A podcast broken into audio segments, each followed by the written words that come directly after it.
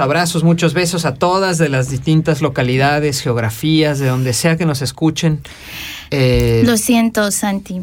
Tenemos que pedir mil disculpas porque no estábamos saliendo al aire. Tres minutos. Lo siento, no sé, creo que algo aquí falló, pero pedimos mil disculpas. Eh, en fin, Hola. buenas, buenas. Esta es como una película de terror. Cuando tienes un déjà vu y dices, esto yo ya lo viví. Bueno, bienvenidas a todas que nos están Buenas de nuevo, buenas las tengan. Espero estén bien todas. Maricruz, comita de nuestra alma. Bienvenidas, pues aquí a ni chicha ni no pasa nada, no pasa nada. Sí, no pasa nada. Son tres minutos que no, no nos escucharon y nosotras aquí estábamos todas emocionadas, mandando besos, saludos. Maricruz, es que te, te dijimos cosas increíbles. Sí, no sabes, ¿no? Ya que te extrañamos, que estés bien. Te mandamos saludos, Fabián. Y fue justo Maricruz que me dijo, no se les escucha. Ok, eh, gracias por estar monitoreando, cariño, gracias. Sí, y este, pues eso.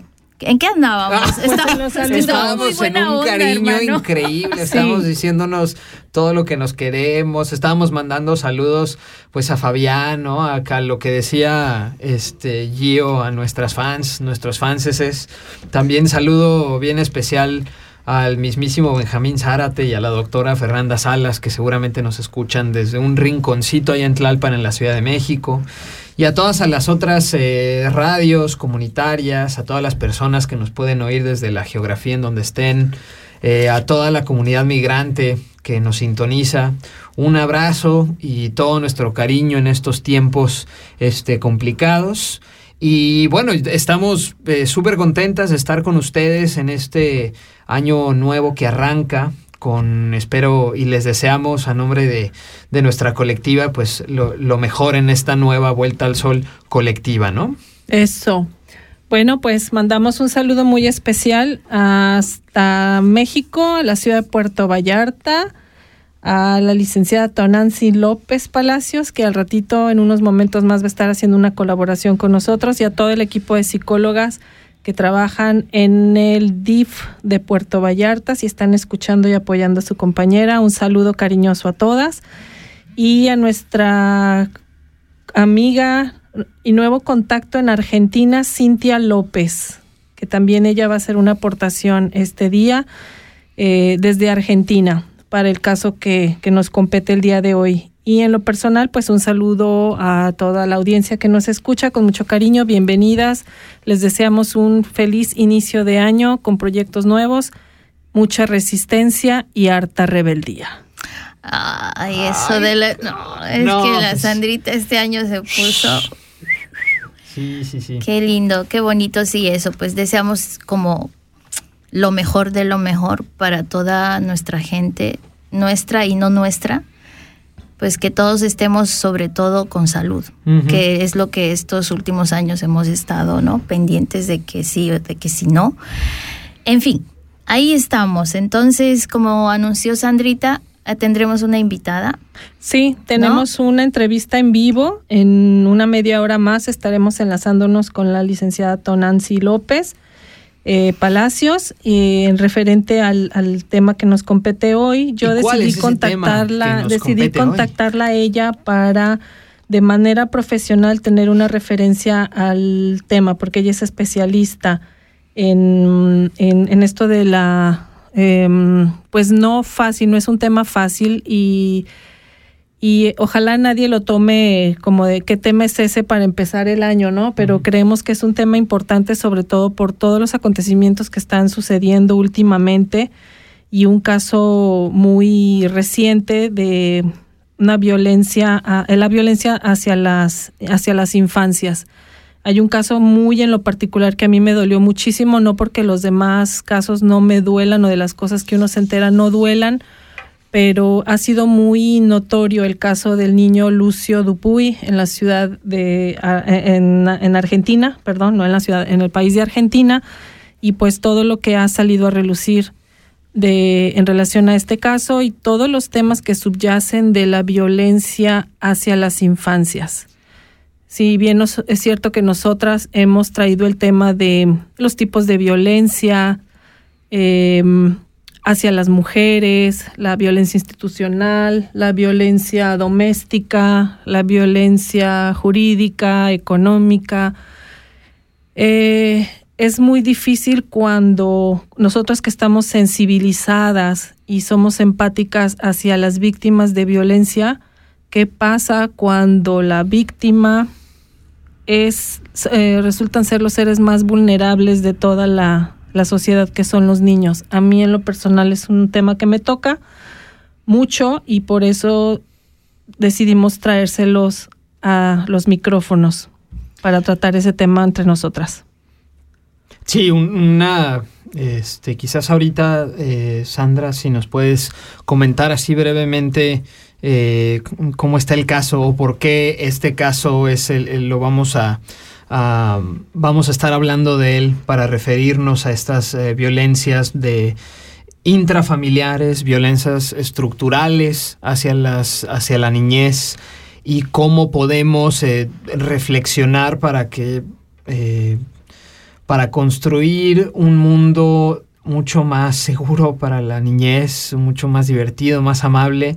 Y definitivamente que estos casos tan, bueno, este caso bastante mediático, pero que, que es reflejo de unas, unos vicios, unas, eh, unos eh, peligros dentro de la sociedad, dentro de las estructuras que no se repitan, ¿no? Y que sean, eh, que sean siempre los menos y que al contrario, ¿no? Que estemos hablando desde otras perspectivas cuando hablemos de las infancias, pero no sé si nos puedes contar para quienes nuestra, nuestra audiencia que no está del todo familiarizada con el caso de Lucio, ¿nos puedes contar un poquito, por favor? Sí, claro. Este, bueno, como bien sabemos, la violencia de género es una de las mayores lacras en las sociedades democráticas, ¿no? Y todas las múltiples violencias que se ejercen en contra de las mujeres son tan visibles y pareciera que hemos caído como sociedad en una tolerancia y ya nos hemos acostumbrado al grado que a veces ya no nos indignamos tanto y ya no nos indignamos si las, los que reciben esa violencia son los niños. en el caso del niño Lucio, Lucio Dupuy.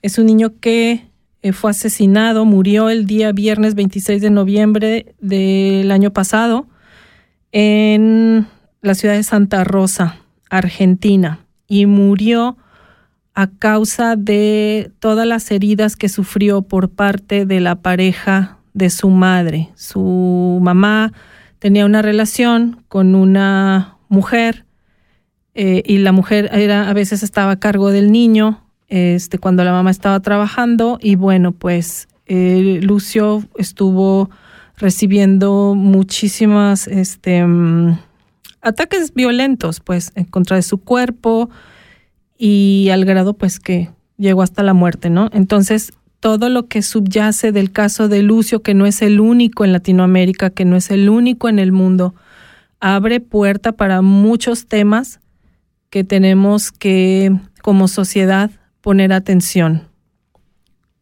Em, sí, eh, híjole, es, es, eh, es, para mí es eh, obviamente doloroso, súper doloroso, porque como decía Sandra, no es, no es el único caso en donde la violencia doméstica en sus más agudas expresiones acaban eh, repercutiendo en la niñez, ¿no? Y no solo, bueno, esto es, eh, yo creo que evidentemente la fatalidad con la que culmina este caso, así como los casos de abuso sexual y agresiones sexuales hacia la niñez, están muy presentes dentro de las estructuras de violencia doméstica, ¿no? Y de violencia intrafamiliar,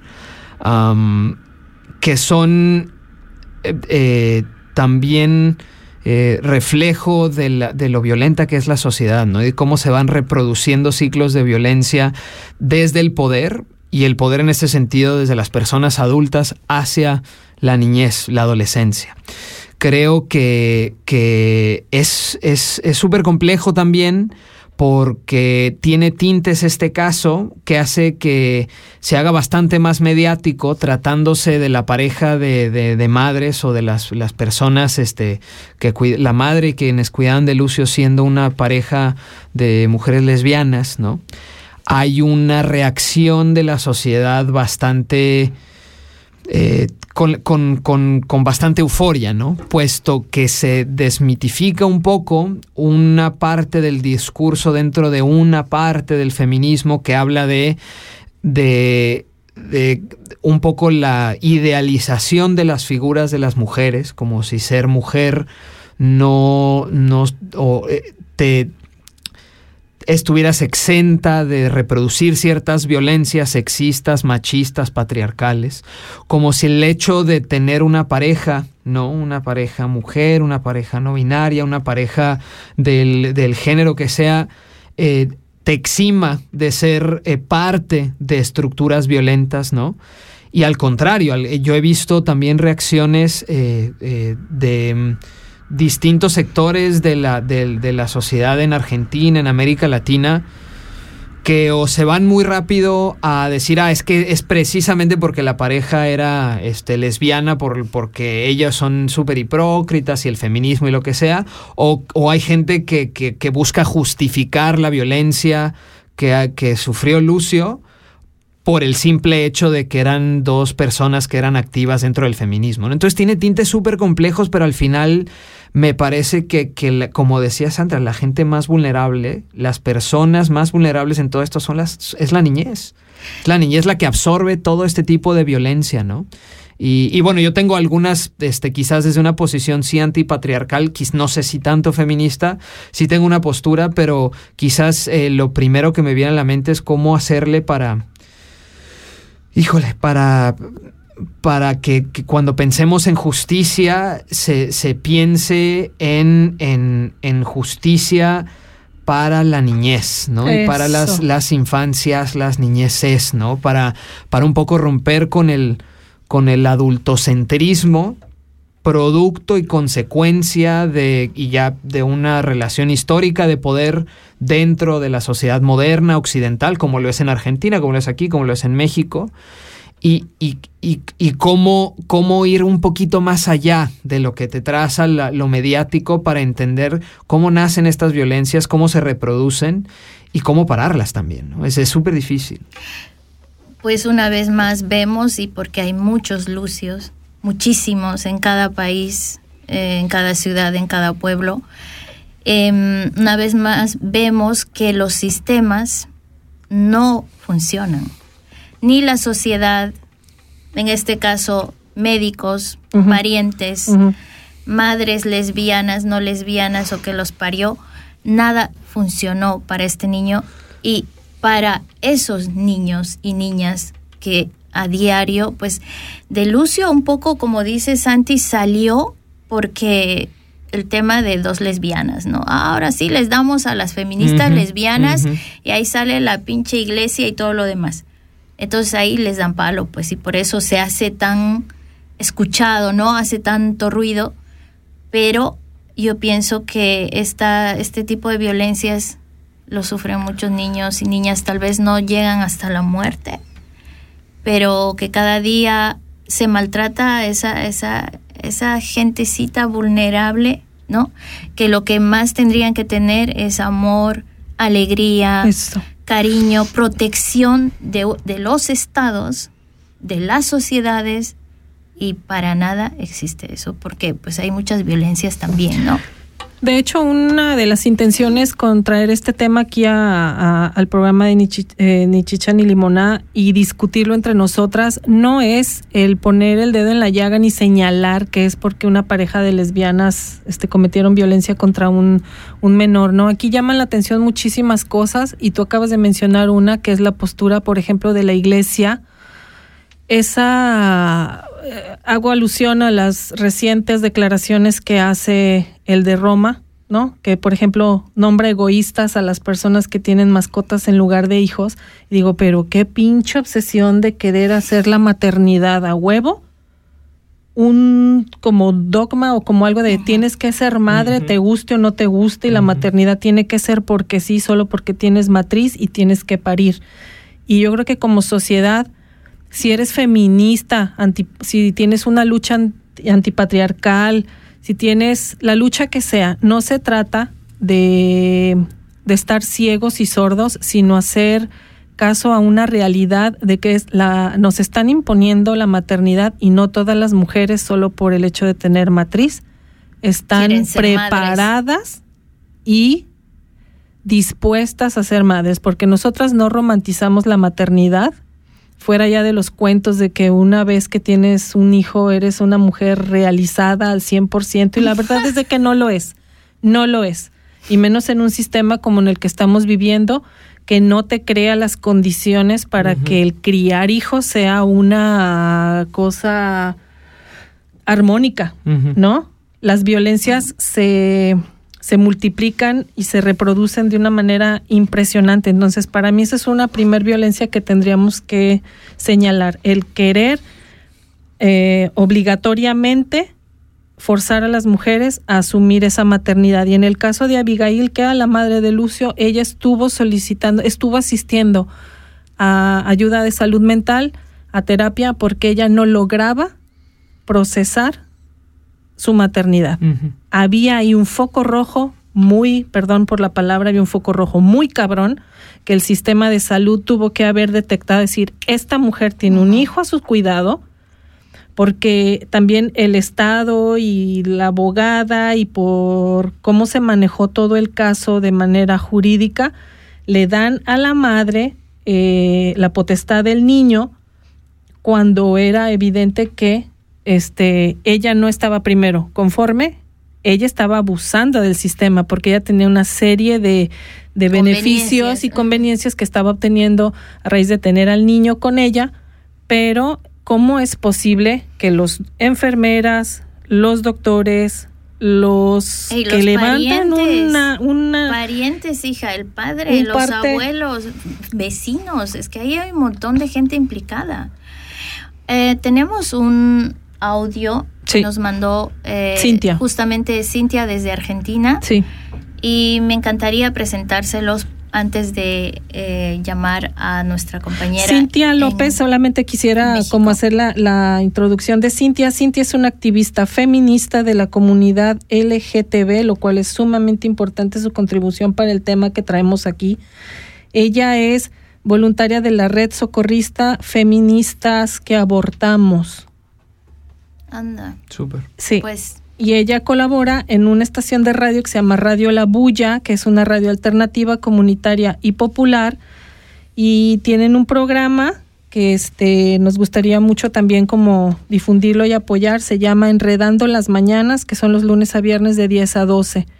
Y en, estos, en este programa se conectan con las distintas regiones y provincias de Argentina para tratar los temas que están sucediendo, ¿no?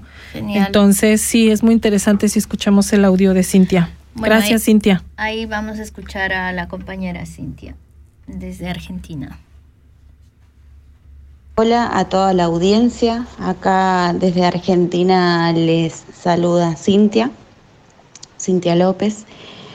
Eh, bueno, en primer lugar, agradecerles a los compañeros que, que, que hicieron esta conexión, este contacto, en donde hoy bueno, no, nos encontramos hablando un tema en común que nos afecta a, todas las personas en diferentes partes del mundo, lo que es el infanticidio.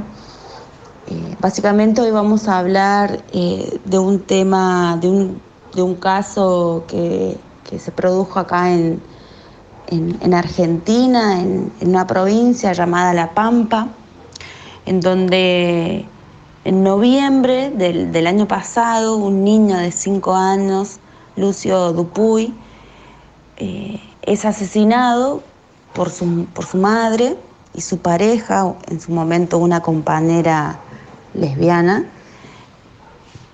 Eh, Lucio presentaba signos de, violencia, de violación, de, de, quemadura, todo lo que una se puede imaginar en un, en un en un hecho aterrador como el que, el que fue esta historia.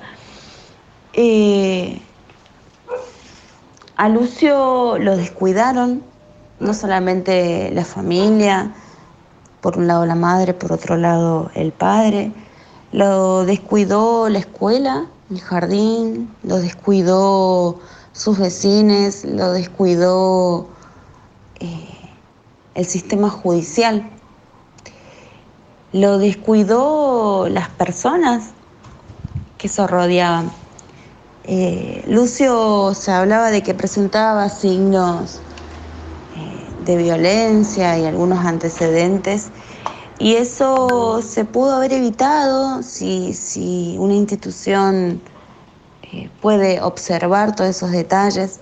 Se pudieron haber evitado un montón de cosas, como así también la justicia se hubiera actuado de forma rápida y, y, consciente y con perspectiva de género, también cabe recalcar, eh, se hubieran tomado otras medidas o hubiéramos llegado a tiempo. Eh, pero vivimos en una sociedad patriarcal, machista, capitalista, en donde nos oprimen, nos oprimen a las mujeres y nos oprimen a las infancias también. Eh, nos olvidamos lo importante que son las crianzas de las infancias.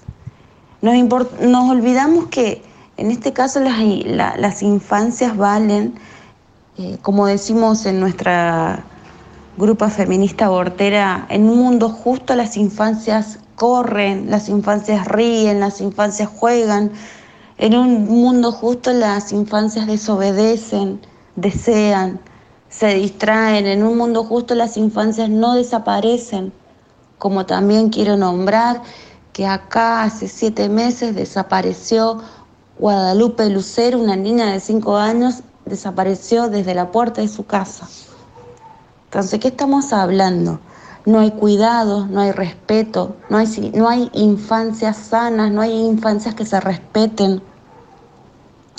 Necesitamos también darle otra observación, otro giro a estas miradas donde todos los medios de informaciones eh, muestran una cara, pero falta un montón, falta un montón, se puede analizar un montón de otras cosas, de un montón de otras fallas, y acá la falla principal es la justicia. Y eso eh, nos pasó con Lucio, eso nos pasó con Guadalupe, eso nos pasó con un montón de, niñas que han desaparecido y no tenemos rastros, que han muerto y no tenemos rastros, no tenemos eh, condena a las personas que, que han realizado dicha acción. Eh, Lucio era un niño de cinco años, sano, iba al, iba al jardín, se divertía, tenía familia, iba para un lado, iba para el otro. Y por una sociedad tan cruel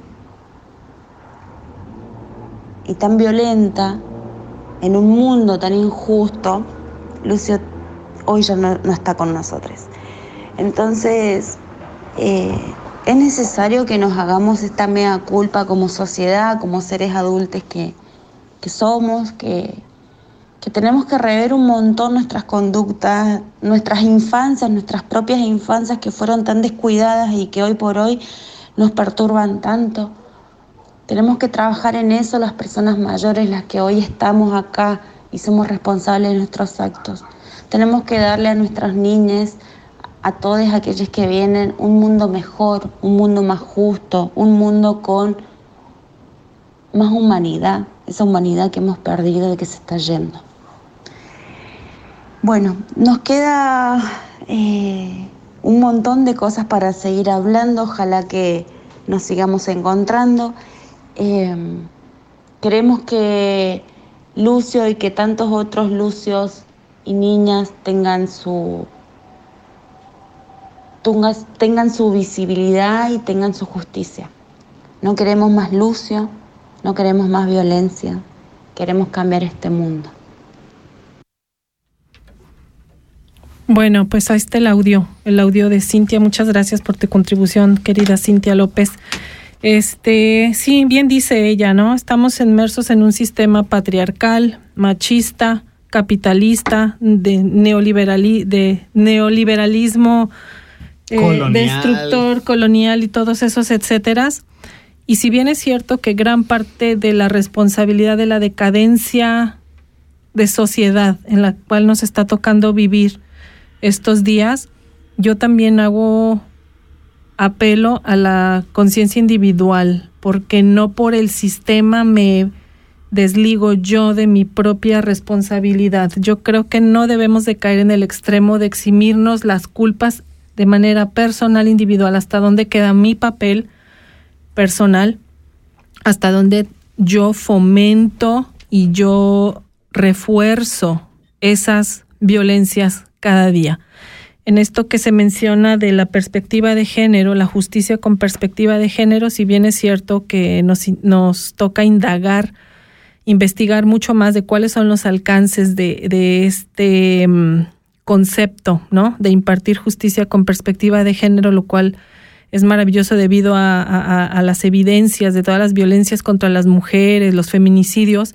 También es cierto que en el caso de Lucio sale a relucir algo que la juez que llevó el, el caso de Lucio, precisamente por la perspectiva de género, ella decide darle la custodia a la madre, la custodia permanente, porque ese niño ya había estado viviendo con los familiares del padre.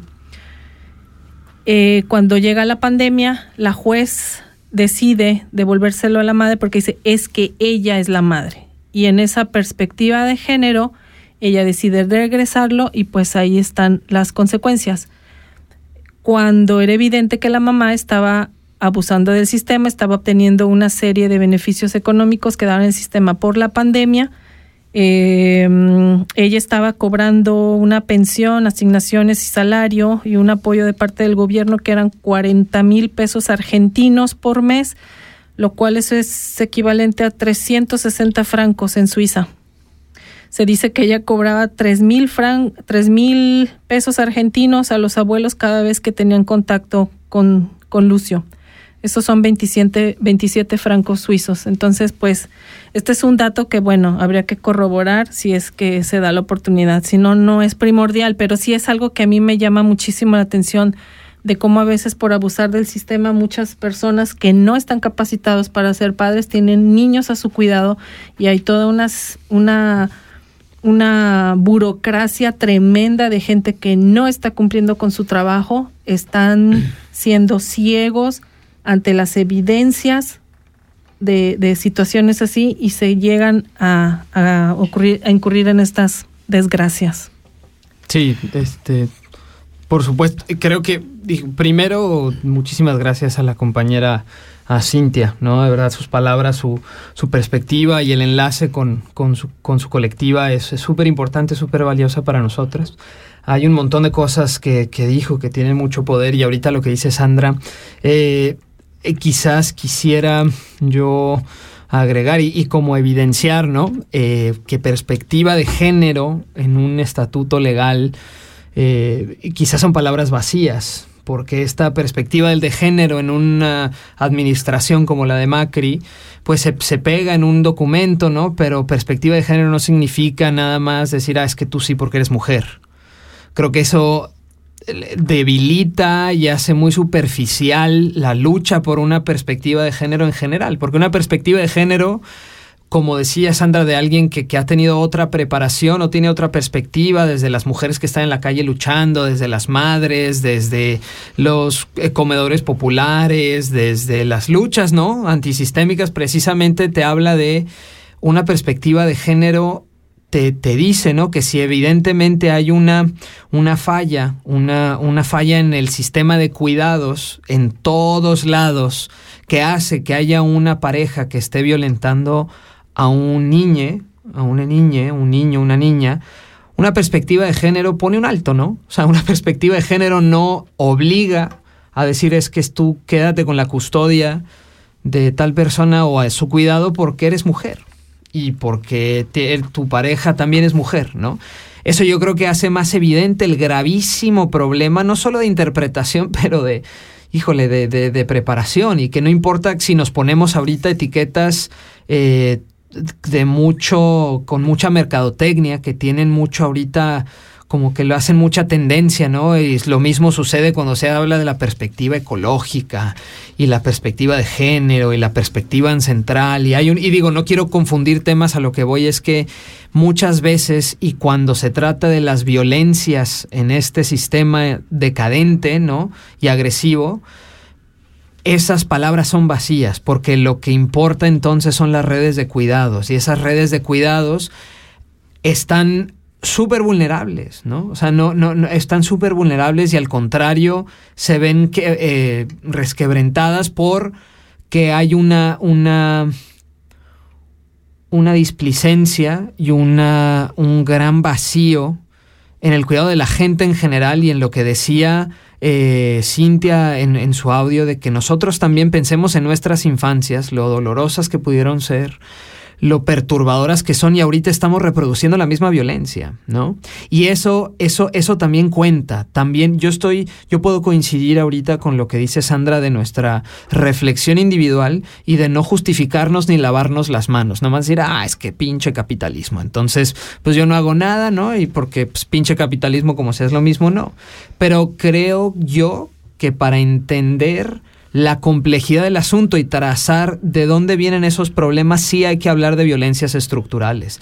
Violencia que de alguna u otra forma también sufren todas esas familias que reproducen violencia en casa, ¿no? Y que ahora pone la cuestión de la pandemia, la violencia doméstica, la violencia dentro de las casas, uy, se ha disparado muchísimo, muchísimo, y es súper grave, ¿no?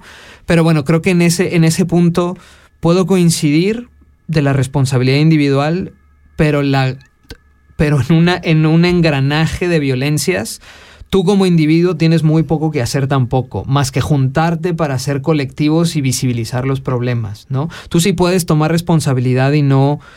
Y, pensar en, tus hijos, en cómo participas en los cuidados, qué, tan, qué tanto estás reproduciendo esa violencia de la cual te quejas. Y eso hay que hacerlo siempre nosotros, ¿no?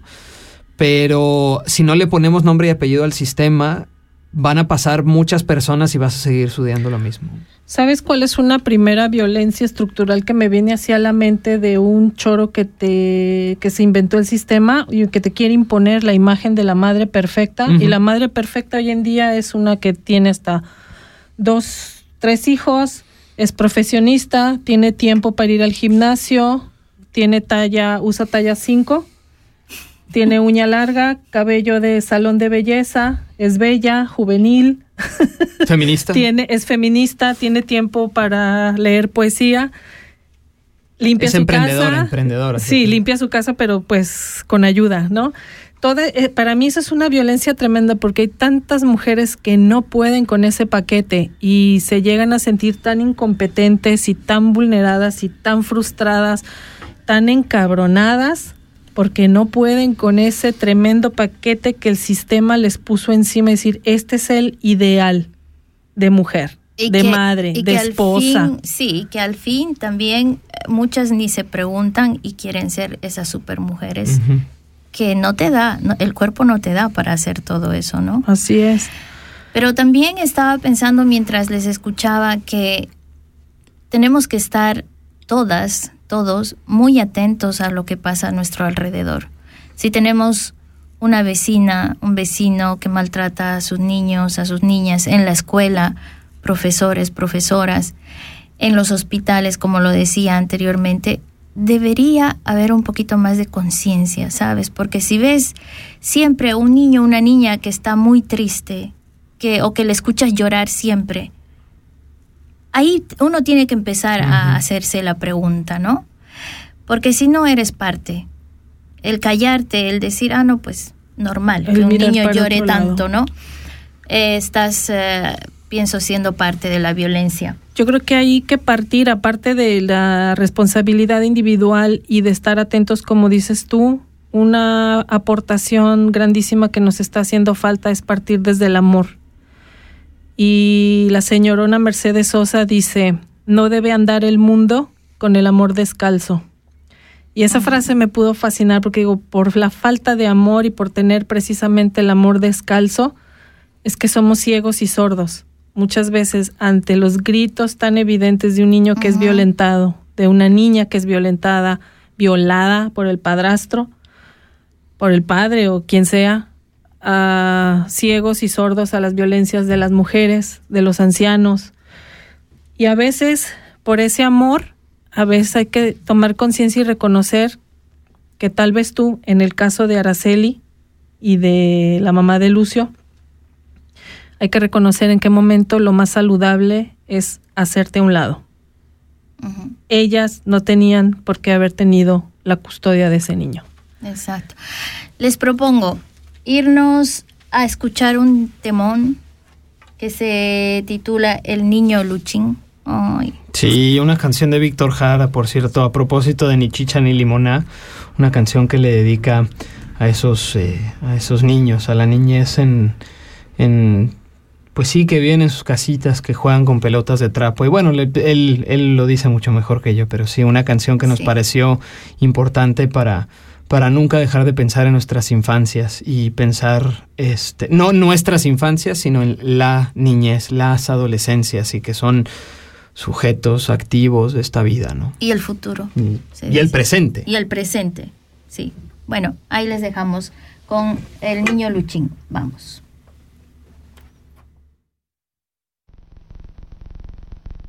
Este es un bandido chiquitito, un cabrito, como decimos nosotros allá en Chile. Uh, cabrito chiquitito de cinco años.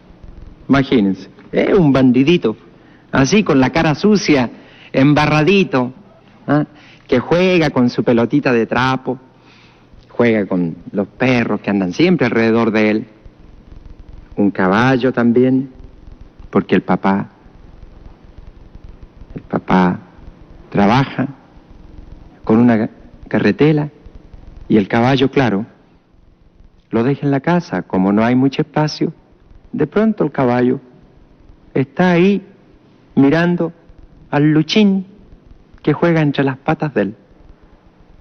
Este es un bandidito chico, pero a lo mejor este bandidito en unos 20 años más o en unos 15 años más va a ser capaz de dirigir una fábrica en mi país. Luchín.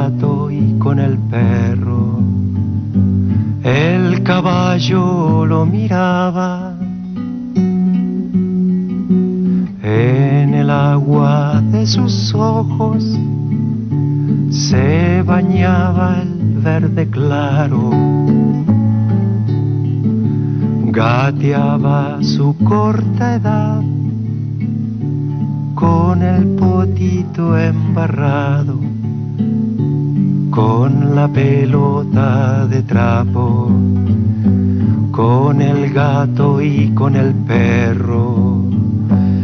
Y el caballo lo miraba.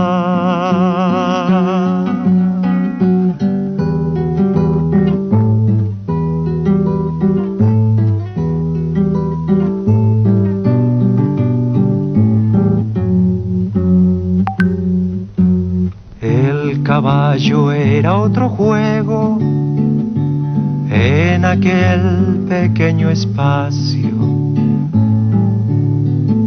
Y al animal parecía le gustaba ese trabajo con la pelota de trapo, con el gato y con el perro.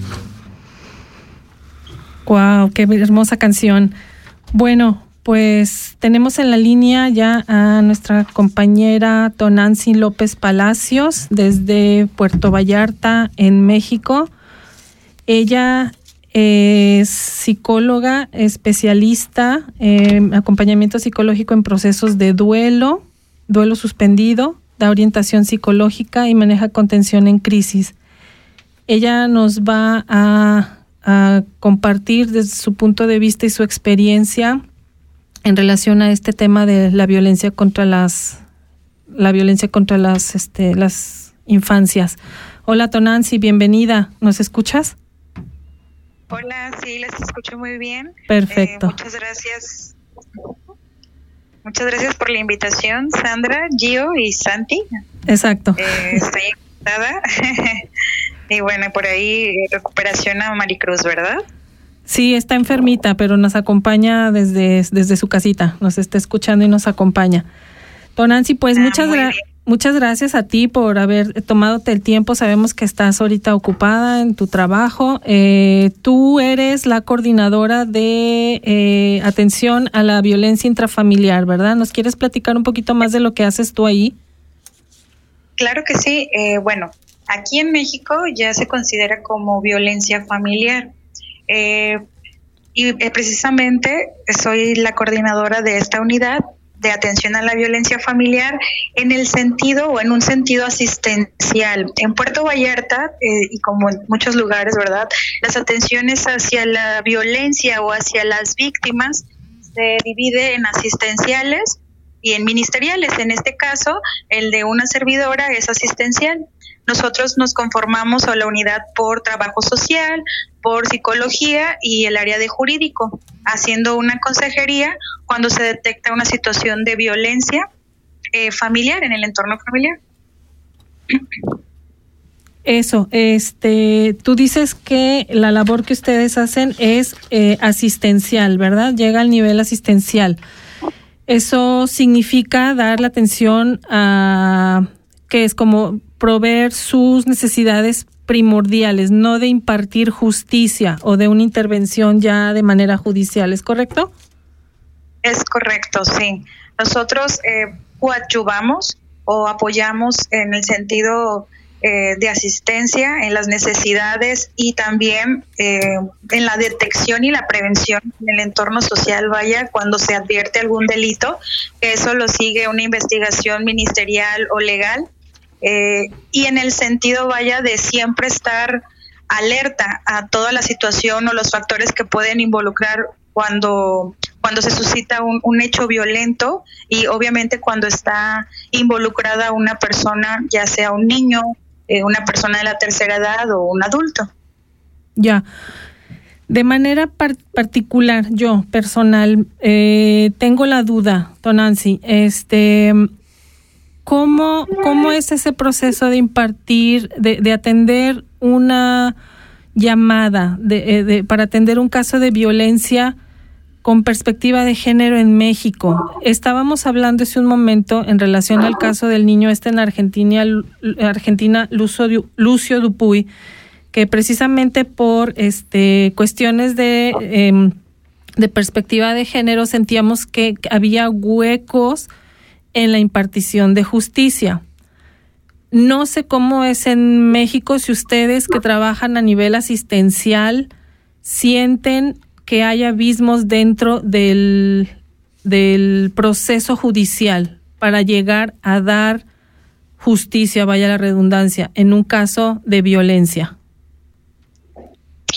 Bueno, particularmente eh, desde la experiencia que, que, una servidora ha tenido, pues sí, sí nos percatamos de estos vacíos legales y, también asistenciales, ¿no? Pero sobre todo eh, en la parte de la responsabilidad que no solamente nos compete y, voy a decirnos, nos compete como, como servidores públicos cuando tenemos el contacto ante una situación violenta, sino también en la responsabilidad que nos compete como ciudadanos, como hermanos, como tíos, como maestros. Eh, y, bueno, como médicos incluso, este, particularmente ahorita que, me compartes del caso del niño Lucio, eh, pues aquí se advirtieron una cadena de, de negligencias, omisiones y responsabilidades, ¿no? Precisamente desde el actuar del policía, desde el actuar de la escuela, maestros, desde médicos, vecinos y la propia a lo mejor este familia, pero esto surge eh, de la desinformación. ¿Por qué menciono lo que nos compartiste del caso de Argentina? Porque no solamente sucede en Argentina o no solamente sucede en Brasil o no solamente sucede en Estados Unidos, sí, sucede, sucede en todos los entornos. La cuestión es que hay una, hay sesgos de desconocimiento, pero sociales, sociales desde la, desde mi trabajo, desde mi trinchera, desde mi cargo, qué función y qué responsabilidad tengo. A todos nos dicen, sí, nos contratan, tenemos el cargo, nos profesionalizamos y bueno, yo sé que soy psicólogo y que tengo que tener cuidado de las emociones, pero la responsabilidad que conlleva, sí, eh, el hecho social que tengas también o cómo repercutes como sociedad, pues eso tiene un impacto muy importante ante situaciones de violencia. ¿Por qué? Eh, anteriormente se consideraba que la violencia en todos lados era un asunto privado. Si lo que pasa en casa se queda en casa, ¿no? Pero la cuestión es que la violencia es considerada como pública. Si yo como vecino me doy cuenta, si yo como maestra me doy cuenta, yo advierto ante las instancias eh, correspondientes si nosotros, en este caso, eh, al menos en, Puerto Vallarta, este, o en México como tal, eh, es una situación que sucede de forma muy frecuente, aunado a una palabra que es muy triste, pero es muy real también, ¿no? Y no podemos ocultar el sol con un dedo, que es la burocracia. pero esto sucede desde las primeras intervenciones. La burocracia es el, lo tardado de la tramitología, lo que se considera como papeleo, que todas las personas que hemos estado del lado de víctima o del otro lado de la institución, no como servidor público, híjole, ¿no? Nos damos cuenta de lo tardado que puede tener una cita, de lo tardado que puede ser la denuncia. Entonces, claro que tiene un impacto muy significativo en la atención de la persona que está siendo victimizada y sobre todo en la responsabilidad que implica ese tiempo eh, para la persona y para la vida de la persona, ¿no? Es, es, muy importante que siempre tengamos presente la violencia, vamos a pensarla de forma extrema, ¿cómo puede terminar con la vida de la persona? ¿Sí? Entonces, no solo en, en, en México, no solo en Argentina, es, es un es desconocimiento de las responsabilidades que tenemos desde la función que llevemos a cabo. Sí, porque el que yo desconozca de algo no significa que me exime la responsabilidad. Y más al tratarse de una vida o de la integridad o u óptimo desarrollo de un niño. No sé si respondí la pregunta. Sí, sí, claro. Este. Hola, eh, Tonantzin, muchas eh, buenas tardes. Eh, gracias por, por, tomar nuestra, nuestro enlace y, bueno, escucharte es súper importante para nosotras, para nuestra audiencia, para tener la eh, tu perspectiva, ¿no? A mí me gustaría, y hay un montón de cosas que nos gustaría quizás platicar contigo, pero ahorita me, me viene a la mente eh, pensar en cómo, desde tu perspectiva, se ha agudizado o no, o cómo, cómo ha evolucionado la violencia familiar en un contexto de pandemia, ¿no? En un contexto en el que todas esta, estas carencias de conciencia social, todas estas defectos sistémicos que, hacen que la violencia se reproduzca estructuralmente, en un contexto de pandemia, quizás en México, si has visto algún, algún o sea, ¿cuál es tu perspectiva de, en, en, cuanto al asunto y quizás poniéndole un punto importante a cómo, a la violencia contra la niñez y la adolescencia, ¿no? Ok, gracias, Santi.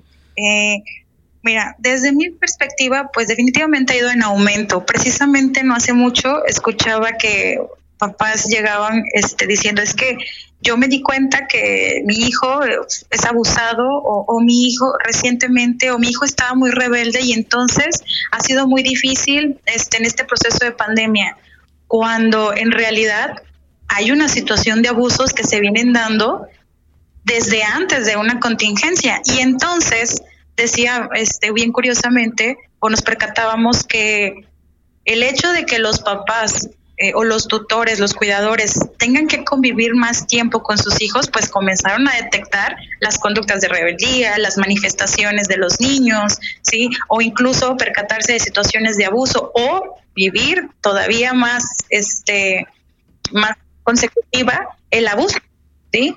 Entonces, eh, básicamente, pues, no básicamente, de forma extrema ha aumentado las cifras de eh, abusos, pero también ha aumentado esta, esta detección de los abusos, porque socialmente y de una forma muy lastimosa, para como papás tenemos que trabajar para darle una calidad de vida, ¿no? Decimos en lo material. Lo afectivo nos queda claro que hay un hueco, hay un vacío, eh, pero eh, aquí hay una ambivalencia de entre si soy buen papá porque le doy lo material, pero no soy buen papá porque no le doy lo afectivo y entonces soy buen papá porque le doy poquito tiempo y, y entonces descuido, descuido, ¿no? De pronto nos llega como ese pensamiento a, a quienes somos papás, este, pero la cuestión es que siempre hay que estar atentos a las emociones de nuestros hijos. Los niños nunca, nunca, nunca, nunca mienten. Los niños eh, no van a tener un discurso, no van a decirte algo tan detallado, este, pero tampoco te van a decir las cosas. No esperes que un niño llegue y te diga, mamá, eh, mi tío, este, me tocó mi vagina, me tocó mi pene y hizo esto. No, porque ellos le nombran de otra manera. Ellos te van a contar con su propia perspectiva, perdón, sí, y a sus propios recursos de expresión. La cuestión es que nosotros como papás o como cuidadores o como vecinos o como maestros hay que estar alertas a lo que nos digan. ¿Por qué? Porque esta pandemia eh, destapó la cloaca, por así decirlo, ¿sí? De los abusos, no que ocurrieron a partir de la pandemia, de los abusos que se vinieron dando desde antes de una pandemia. Y también, claro, a la convivencia de padres frustrados porque no hay dinero, de padres frustrados, porque ¿qué voy a hacer? Y entonces la violencia se redirige o se canaliza para los más vulnerables, ¿no? Que son los niños, porque decimos, bueno, nosotros como adultos hacemos vómito verbal y vómito emocional de frustraciones a ellos, porque son quienes tenemos inmediatamente. ¿Y los niños a dónde? ¿Sí? Entonces es muy importante estar alerta a todo eso a un costado, definitivamente. Uf, cierto, ¿no? Cómo está, cómo se va reproduciendo y canalizando la violencia. Qué, qué, qué súper importante escucharte, Tonancy. Muchísimas gracias por tu respuesta, de verdad. Tonancy, mira, nos quedaríamos realmente mucho tiempo más contigo porque esto está siendo una eh, muy, muy importante y esencial, creo, para toda la gente, padres, madres y no padres y no madres, pero para todos eh, lo que nos estás diciendo es una cruda realidad, pero es así. Y pero solo tenemos cuatro minutitos para despedirnos. Como siempre, el tiempo voló. Ay, pinche capitalismo. sí. pero eh, para ya despedirnos, Tonancy, este, ¿Cuáles serían tus recomendaciones, tú que, tú que estás el día a día con estos temas? Sus recomendaciones, perdón, y también dónde se le puede localizar. Si hay alguien que esté escuchando y quiere tener eh, más información profesional de parte de ella, ¿a dónde la pueden localizar, Tonancy, por favor? Sí, tenemos tres minutitos, Tonancy. Qué pena. No, no se preocupen, encantada. Muchas gracias por la invitación y bueno, eh, lo que yo sugiero es, si estamos viviendo una situación de violencia, adultos, ¿verdad? Mujeres u hombres, indistintamente el sexo, hay que denunciar. Y si no es con la primera persona o en la primera instancia, hay que buscar, porque muchas veces nos quedamos con eso, ¿no? ya alguien se encargó de despersonalizarnos, de, de, invalidar nuestras emociones, como para que lleguemos a una institución y lo vuelvan a hacer. Esto es este, esta transgresión a los derechos, ¿sí? Se persigue de manera legal y de forma internacional. Entonces, por favor, denuncien y también cuando nos percatemos como adultos de una situación que estén viviendo nuestros niños, pues hay que denunciar. porque indistintamente el parentesco o no parentesco, la profesionalización o no profesionalización, hay una responsabilidad legal también, ¿no? Y sobre todo moral, si sucede una situación de otro tipo, ¿no? Porque son vulnerables. Este, y por otro lado, eh, no tengo una página de Facebook actualmente, eh, pero por ahí eh, les comparto, no sé, mi, mi línea telefónica, al menos es de México, orientación. Con todo gusto, de verdad, puedo realizarla.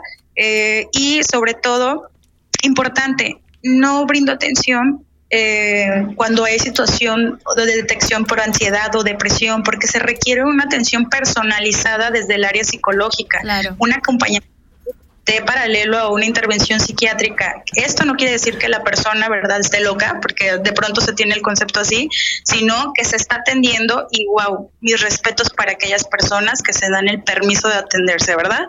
Entonces, mi número de teléfono es 322 180 4477. Mi correo electrónico es psic, la abreviación de psicóloga, punto lopa arroba gmail.com. Entonces probablemente se comparta ahí por Instagram, ¿verdad?